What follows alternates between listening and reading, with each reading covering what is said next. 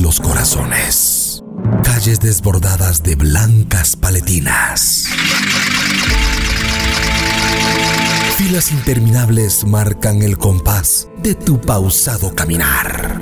El día grande se acerca, la emoción y el amor se enraiza entre las alfombras y florece en la mente y el corazón al pensar en un jueves santo de Cristo Rey.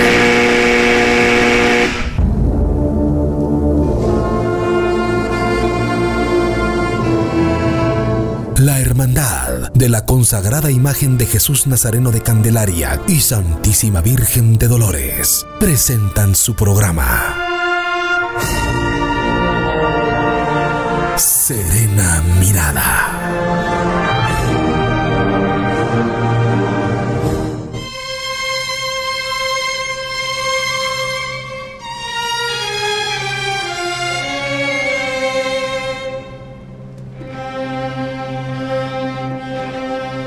Señor, haz que tu palabra sea mi guía en todo acto que me lleve a creer en la fe, la esperanza y el amor en esta cuaresma.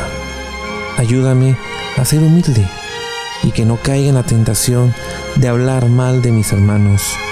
Amén. Buenas noches, estimados amigos cucuruchos candelareños. Bienvenidos a nuestro programa Serena Mirada de la Hermandad de Jesús Nazareno de Candelaria, Cristo Rey y Santísima Virgen de Dolores. Nos estamos preparando para vivir esta época muy especial para todos nosotros los cucuruchos. Y en la Hermandad de Jesús de Candelaria, todas las comisiones se están preparando y ajustando todos los detalles para que podamos vivir un jueves santo muy especial, tan único y tan esperado. Recordemos que en la cuaresma, Cristo nos invita a cambiar de vida. La iglesia nos invita a vivir la cuaresma como un camino hacia Jesucristo, escuchando la palabra de Dios, orando, compartiendo con el prójimo y haciendo obras buenas. Nos invita a vivir una serie de actitudes cristianas que nos ayudan a parecernos más a Jesucristo, ya que por acción de nuestro pecado nos alejamos más de Dios. Así que hermanos, preparémonos para vivir un jueves santo eucarístico con Cristo Rey, juntos como hermanos, miembros de la Iglesia.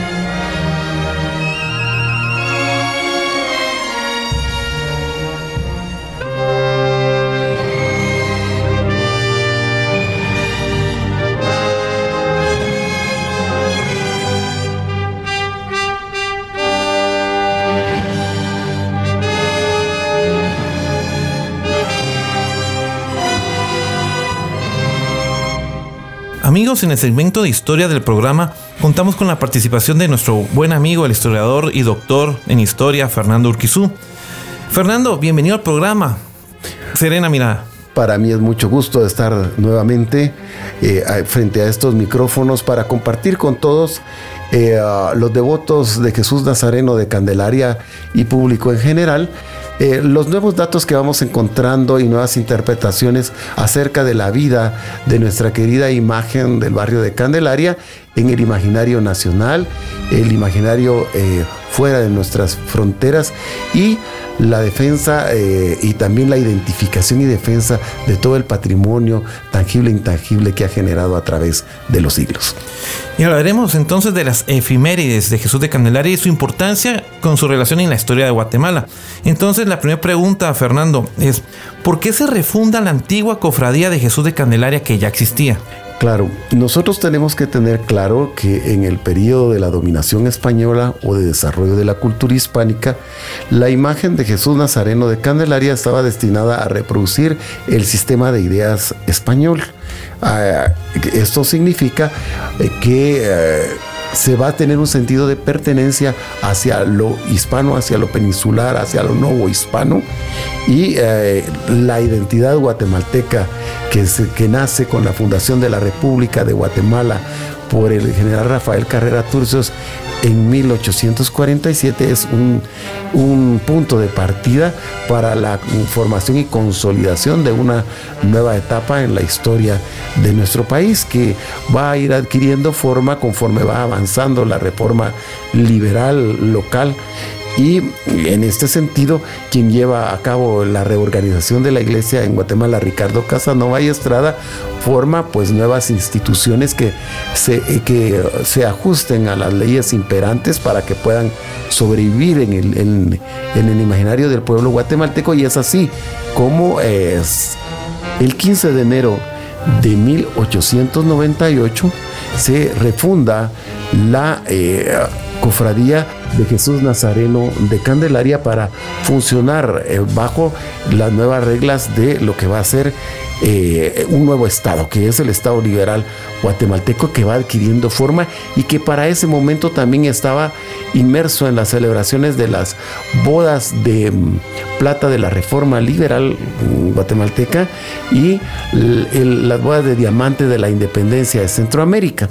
Entonces es ahí donde hay una correspondencia entre lo que va a ser la formación de un ciudadano guatemalteco que va a tener valores religiosos, pero a la vez también va a tener valores civiles.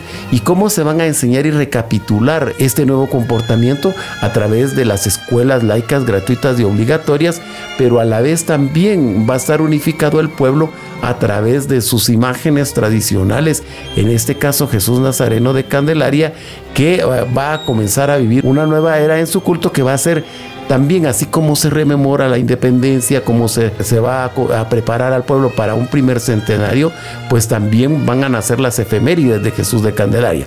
Y en este caso, en el décimo aniversario de la refundación de su cofradía, asociación de devotos, hermandad o lo que es, o lo que sea. Entonces, en función de eso, va a ser esta, eh, el acto de consagración de Jesús de Candelaria, que va a ser un nuevo punto de partida que se va a dar para, para ir desarrollando lo que van a ser eh, su enseñanza y recapitulación de vida en el imaginario del país. Esta va a tener otra nueva eh, era, ¿no? O otro punto de inflexión en la advocación o en la, toma del pueblo de lo que va a ser eh, la festividad de Cristo Rey en 1927 cuando eh, Jesús de Candelaria eh, se le atribuye o se le da, por así decirle, el, título de Cristo Rey. Entonces a partir de ahí, pues es otra nueva efeméride que vamos a ir teniendo y que van a irse desarrollando, ¿no? Y en la primera mitad del siglo XX es muy importante también las bodas argentinas de su consagración en 1942, cuando eh, pues ya, eh, digamos, esto es, digamos, reforzado por el aparecimiento de las fotografías a color, que son más exactas, se hacen cromos especiales, es decir, poco a poco Jesús de Candelaria va a ir buscando un lugar en el imaginario del pueblo y ya cuando se van a hacer las bodas argentinas de eh, Cristo Rey, entonces aprovechadas esta, este tipo de propaganda, este tipo de reproducción de la devoción, cuando la imagen de Jesús Nazareno de Candelaria es aprovechada por algunas figuras políticas para hacerse, digamos, una propaganda personal. Entonces es ahí donde nosotros vemos que el señor Nazareno de Candelaria siempre ha sido un ente protagónico de la vida nacional. A través de sus ornamentaciones, a través de su figura, nosotros podemos ver la evolución de lo que es el pensamiento y el imaginario, no solo católico, sino el imaginario nacional propiamente guatemalteco y cómo él se convierte en una figura que es muy importante para ser reproducida en otras hermandades, en su forma de organización, en su forma de presentación de la imagen y en la forma de comportamiento de sus devotos. Por eso es que es muy importante que nosotros comprendamos la historia verdadera y relacionada no solo de la imagen de sí misma, sino su papel protagónico en la historia de nuestro país. Fernando, aquí abordamos la, primera parte del siglo XX en lo que son las efemérides de Cristo Rey. El tiempo se nos agotó, pero vamos a seguir hablando de estas efemérides en el próximo programa.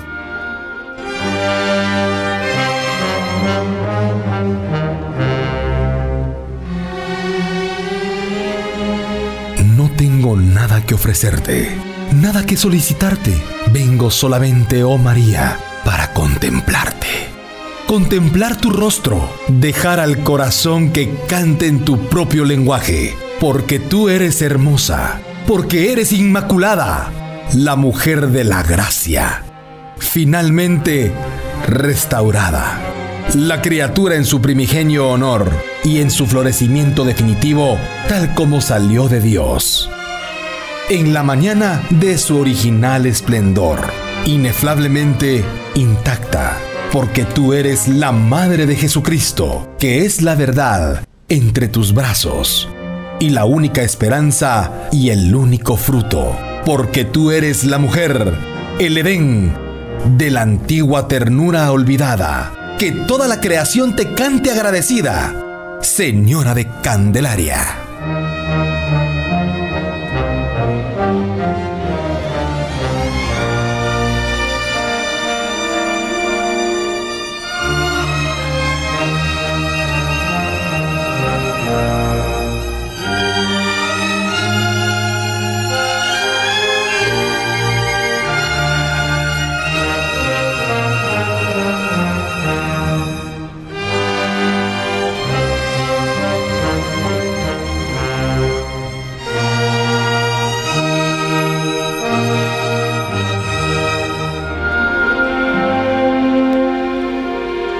Jesús de Candelaria, Padre eterno insigne de la historia.